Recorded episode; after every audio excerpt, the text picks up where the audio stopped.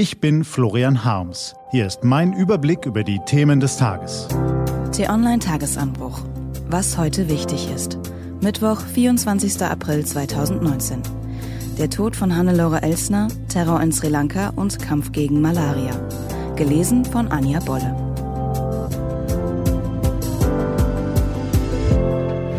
Was war? Hannelore Elsner ist gestorben. Es gibt diese Szene im Film Die Unberührbare. Hannelore Elsner spielt eine Schriftstellerin, deren Lebenstraum in einer Nacht zerbricht. Der Mauerfall raubt der Kommunistin, die nie in der DDR gelebt hat, die Illusion einer besseren Gesellschaft. Nur dort werden ihre Bücher noch verlegt. Mit dem sozialistischen Staat stirbt auch ihre Existenz als Künstlerin. Sie raucht, sie telefoniert, sie spricht über das Arsenfläschchen in ihrer Hand, inhaliert und schweigt. Und dann schlägt sie die Augen auf, blickt für einen kurzen Moment durch uns hindurch zum Horizont, den wir nur erahnen können, und dann senkt sie die Lider und sagt, ich bringe mich jetzt um, ich lege auf. Es ist die Eröffnungsszene in Oskar Röhlers grandiosem Schwarz-Weiß-Film und sie bündelt die Schaffenskraft der herausragenden deutschen Schauspielerin Hannelore Elsner. Ihr genügten winzige Gesten, um große Gefühle auszudrücken. Schon mit einem Kurzauftritt veredelte sie seichte Fernsehfilme zu Kunst. Nun hat sie unsere Welt verlassen. Ein herber Verlust. Vielleicht hat man sie ein Stockwerk höher einfach zu dringend gebraucht. Stärker als Verbrecher. Der Terror bekommt ein Gesicht. In einem Video sehen wir einen jungen Mann mit Rucksack über eine Straße gehen, vorbei an Passanten, einem Kind. Wir sehen ihn vor der Tür einer vollbesetzten Kirche. Dann endet das Video. Doch was Augenblicke später geschehen ist, wissen wir inzwischen. Die Zahl der Opfer durch die Selbstmordanschläge in Sri Lanka ist weiter gestiegen.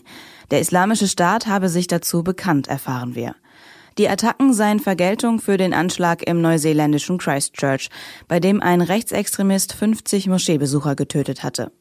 Terror gegen den Terror? In Leitartikeln und sozialen Medien ist nun wieder viel von Samuel Huntingtons These vom Kampf der Kulturen die Rede. Die islamische und die christlich-westliche Zivilisation würden in blutigen Konflikten aufeinanderprallen. Kriege und Anschläge seien eine unweigerliche Folge. Die These wird allerdings nicht dadurch besser, dass man sie ständig wiederholt. Wissenschaftlich wurde sie vielfach widerlegt. Es hat sich gezeigt, dass Konflikte nicht zwischen kulturellen Blöcken ausgetragen werden. Vielmehr sind sie entweder eine Folge konkreter Machtpolitik oder die Brandherde liegen innerhalb der Kulturen, vor allem in Staaten mit mehreren Ethnien und Religionen. Eines aber hat sich bewahrheitet.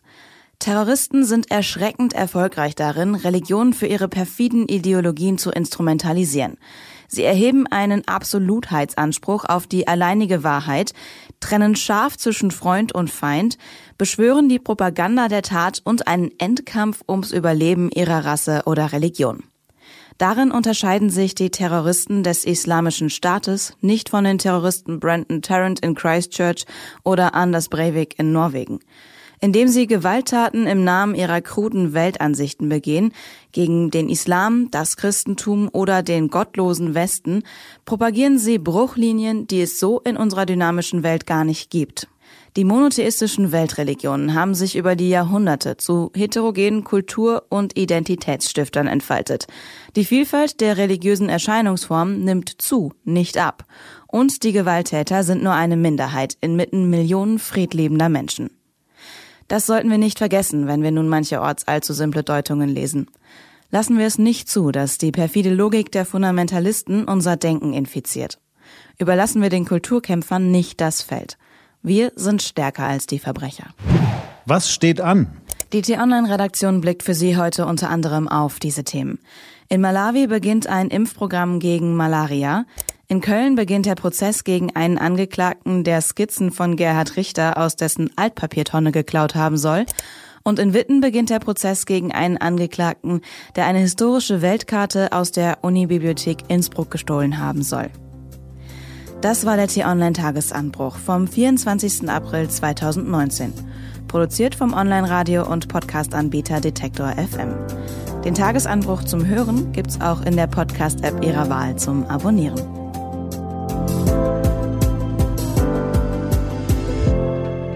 Ich wünsche Ihnen einen frohen Tag. Ihr Florian Harms.